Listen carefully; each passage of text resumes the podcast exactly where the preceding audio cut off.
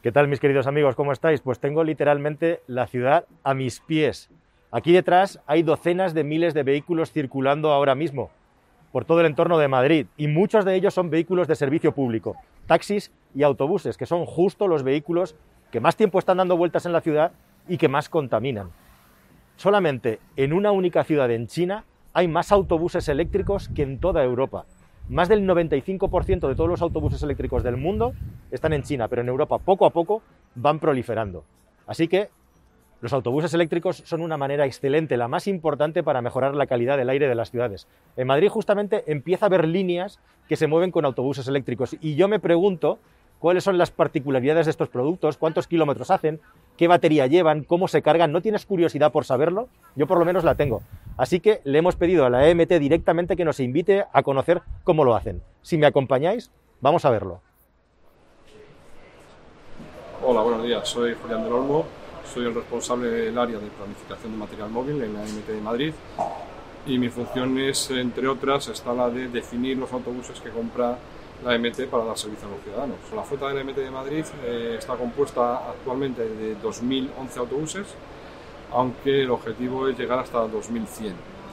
Eh, dentro de esos autobuses tenemos una flota de 82 autobuses eléctricos.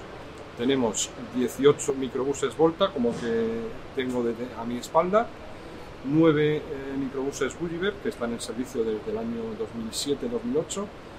Luego tenemos 35 autobuses Irizar, ya son autobuses estándar, de 12 metros, un autobús eh, normal como, como cualquiera de los que podemos ver por Madrid en cualquiera de las líneas. Y otros 15 eh, BYD, que es un fabricante chino. Todos los autobuses eléctricos tienen unas prestaciones y unas capacidades suficientes como para dar un servicio normal igual que cualquier otro autobús. Eh, dentro de la potencia que tienen los autobuses para, para alcanzar las prestaciones requeridas dependen mucho del tamaño del autobús. Entonces, para autobuses, para los microbuses, eh, estos pequeños, eh, los actuales tienen una potencia de baterías, una potencia embarcada de 100 kWh. Eso nos da una autonomía para prestar servicio durante unas 10 eh, horas aproximadamente en verano o en invierno, usando la climatización, el aire acondicionado o la, calefacción, que es eh, uno de los sistemas que más consume. Puede consumir en torno a un 20% de, del consumo total del vehículo en, este, en estas temporadas. Los autobuses de estándar de 12 metros, eso ya tiene una capacidad de 300, en torno a 350 kWh eh, y nos da servicio pues para 16, 18 horas. Eh, en verano a lo mejor pueden bajar un poquito, eh, pero en torno a las 14 horas que nos dan actualmente para dar servicio al 80% de las líneas que, que poseen. Estos autobuses eléctricos están dando servicio fundamentalmente en el centro de Madrid, en las zonas donde se precisa tener autobuses no contaminantes y en función de su tamaño pues dan servicio en las líneas más centrales, estos microbuses, la zona de Almendra Central, entre Embajadores, Argüelles y Sevilla, la zona de, Gran Vía, que son calles pequeñas y en donde no entran otros autobuses nada más que estos. Aquí en esta, en esta línea central están dando servicio desde el año 2007, los primeros autobuses que he dicho que eran los Gulliver, y ahora estos Volta.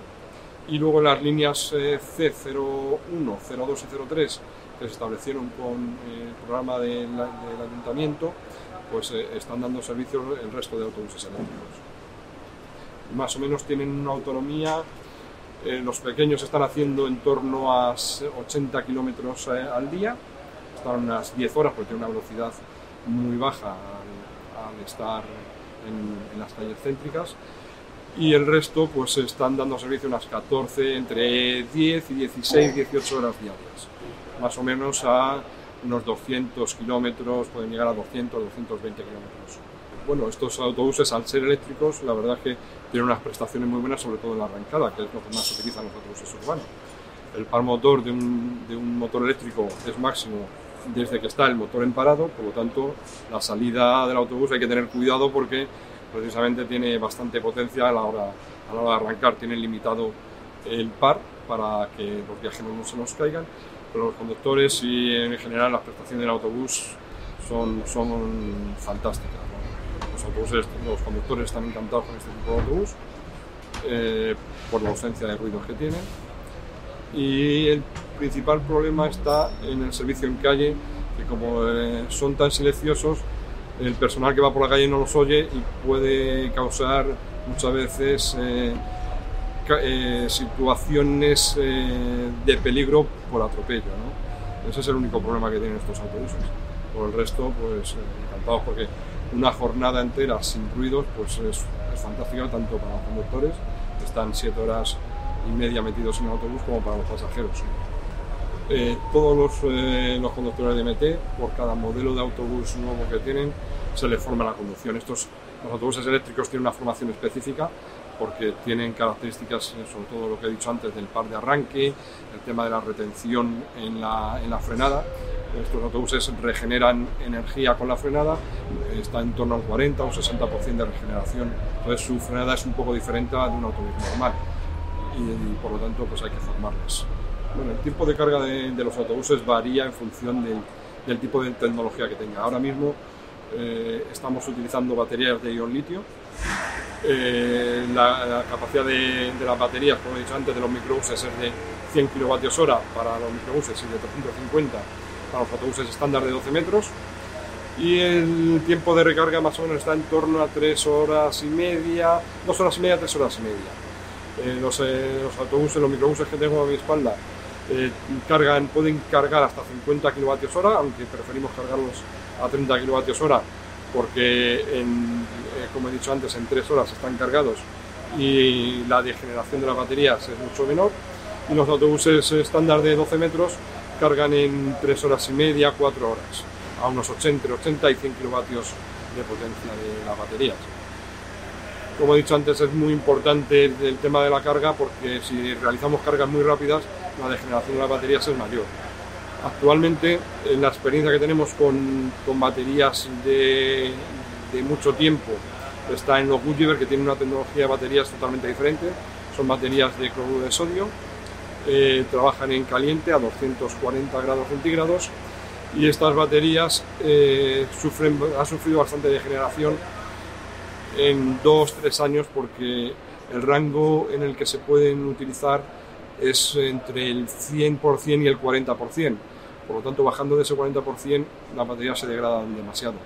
Para aumentar la autonomía era necesario bajar de, esa, de ese porcentaje del 40% y por lo tanto, pues cada tres años o por ahí había que hacer una regeneración, incluso sustituirlas, porque no aguantaban más. Con estas baterías de litio, la verdad es que por ahora dos, años de vida que estamos teniendo, mm, no estamos notando ninguna degeneración. Eh, las baterías actuales en los autobuses nos están dando garantías de 7, 8, incluso 15 años en el último concurso que sacó y eh, esa garantía eh, nos ofrecen un 80% de la capacidad de carga de lo que tienen originalmente. Por lo tanto, entendemos que la degeneración no será, no será grande. Las actuales de litio el margen que tienen de, temperatura es bastante menor, está en torno a la temperatura ambiente, pero sí que necesitan estar refrigeradas, de hecho casi todos los autobuses por lo menos tienen eh, la calefacción cuando están muy bajo de temperatura o incluso la climatización cuando la temperatura sobrepasa los 40-50 grados de, de, funcionamiento. Entonces estos microbuses que tengo en la espalda eh, tienen eh, las baterías, tienen un calefactor solamente, no, refrigeran con exceso de temperatura, pero sí que necesitan estar por encima de 13-14 grados de, temperatura porque si no, me ha dicho que, que pierden rendimiento. La de los estándares de 12 metros, pues eh, para mejorar sus prestaciones, su rendimiento y su durabilidad, tienen un sistema de refrigeración pues, para mantener la temperatura en torno a los 40 grados. La MT su experiencia diaria ha visto que mm, no quiere tener puntos de recarga mm, en, medio del horario de servicio de los conductores. Por lo tanto, recargamos el autobús y el autobús sale a trabajar y cuando acaba su servicio vuelve a, vuelve a cargar. Eh, el tema de tener eh, puntos de recarga eh, para mitad de servicio es bastante complicado e ineficiente porque necesitamos el conductor que está en el autobús perdiendo el tiempo mientras que el autobús está recargando y por otro lado es necesario poner puntos de carga para el autobús. Estos puntos de carga, pues para los microbuses son 30, 30-50 kilovatios, pero para un autobús estándar estaremos en torno a 80 o 100 kilovatios y es una potencia muy alta para conseguir eh, todos los papeles necesarios por parte del ayuntamiento y de las compañías eléctricas para instalar en medio de la ciudad. Por lo tanto, la recarga la hacemos o en el centro de operaciones al que pertenece el autobús o en una base que tenemos en Colón, en el aparcamiento de Colón, que ahí se, podemos recargar eh, los microbuses. Bueno, aparte de los autobuses eléctricos, una nueva tecnología de la que estamos, en la que estamos involucrados ahora mismo es el tema de la conducción autónoma. Estamos eh, dentro de dos proyectos diferentes. Uno es eh, la conducción autónoma dentro de lo que es el centro de operaciones para hacer traslados cortos pues desde el aparcamiento, desde la zona de repostado al aparcamiento, del aparcamiento a la zona de fosos pues para ser reparado, ser limpiado y luego vuelta a su, a su aparcamiento. Hay otro proyecto de vehículo autónomo que es una línea muy cortita entre la zona de la nave en Villaverde y la estación de Villaverde. Eh, estos dos estamos en una etapa muy incipiente, pero en los próximos años pues eh, esperemos que ver circular un autobús autónomamente, aunque tenga que ir con conductor.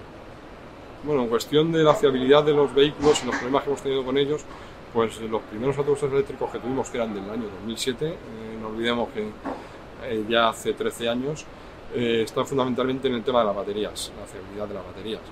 Luego, pues había que tener especial cuidado con todo el tema eléctrico, porque al ser mm, todo el autobús eléctrico, tener un montón de centralitas, pues cualquier derivación del cable hacia el chasis, pues lo detectaba el vehículo y daba, y daba problemas. Y con los vehículos actuales, en cuestión de sistema de tracción y baterías, prácticamente no hay ningún problema. Y estamos teniendo problemas de los sistemas auxiliares del autobús, pues como cualquier autobús normal. Sistema de puertas, de rampas, centralitas, algún tipo de centralitas electrónicas, pero en, en cuestión del sistema de tracción, la fiabilidad es muy buena. La electrificación del parque de transporte público es probablemente una de las medidas más inteligentes que se ha tomado en Asia y específicamente en China, y cuesta mucho que con la supuesta conciencia ecológica que nuestras autoridades transmiten que tienen y debemos tener, no se hayan puesto aún todavía a electrificar el parque de autobuses. Como veis, este es un primer paso que no está exento de problemas y de retos, y también es una cuestión que implica ensayo y error en el sentido de que las autoridades, en este caso, se están tragando algunos de los problemas típicos que tienen los vehículos eléctricos prematuros, esta primera generación que justamente ahora está madurando.